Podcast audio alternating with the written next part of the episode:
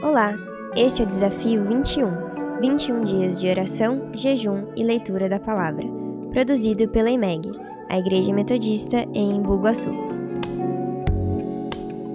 Fala pessoal, aqui é o pastor Caleb Toledo e nós estamos no quarto dia do Desafio 21. Para nossa devocional de hoje, nós temos o título Adoração Sincera. Não se esqueça também de fazer a leitura lá no capítulo 4 de João. Para nós hoje, a palavra adoração está muito ligada a uma prática específica, o louvor, seja ele em casa ou no templo. Por vezes, limitamos a ideia de adoração a esse momento apenas.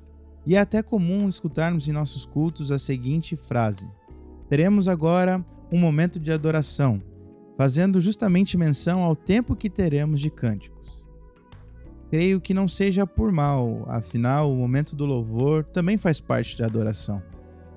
A questão é o perigo que nós corremos de nos apegarmos às estruturas. Então, deixe-me explicar melhor.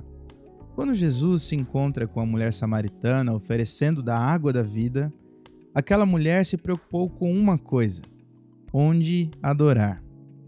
A estrutura que ela conhecia lhe dizia que a adoração deveria ser feita no monte em que eles estavam.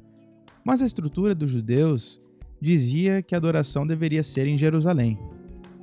Jesus, no entanto, quebra todos os paradigmas, levando a adoração para uma dimensão espiritual.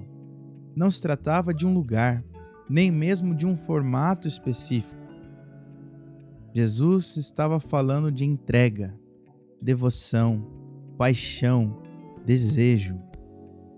Há algum tempo me peguei olhando para as estruturas que nós temos hoje e o quanto nós corremos o risco de nos apegarmos a elas.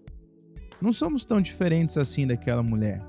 Pode ser que tenhamos entendido que não se trata de um lugar específico, mas ainda nos apegamos às estruturas, sejam elas de som, de iluminação, sejam os estilos musicais, as liturgias, os rituais, enfim me vem logo ao coração a igreja perseguida, sem o direito de sequer professar a sua fé, quanto mais de ter um pequeno espaço de culto.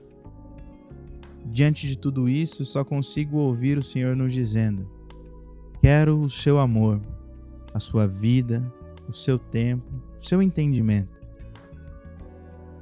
A adoração transcende todos os aspectos físicos e se encontra numa esfera espiritual da vida. Ela acontece quando buscamos o Senhor de todo o coração, reconhecendo quem Ele é e o exaltando por isso. Adoração acontece na nossa entrega, na consagração do nosso tempo, no testemunhar dos feitos do Senhor. Não sou contra as estruturas, acredito fortemente que elas nos ajudam em inúmeras questões. Meu ponto é apenas um: como estamos construindo o entendimento e os momentos de adoração em nossas vidas. Aqueles que entendem quem é Jesus fazem da adoração um estilo de vida. Toda glória é dada somente a Ele. E nós, com certeza, assim como foi com aquela mulher samaritana, não conseguiremos nos conter e testemunharemos a respeito de quem Ele é. Quero te convidar para alguns motivos de oração. Ore pela igreja perseguida. Ore por entendimento de uma adoração genuína. Ore para que as estruturas não limitem a vida no espírito que temos proposta por Deus. Que Deus te abençoe. Até a próxima.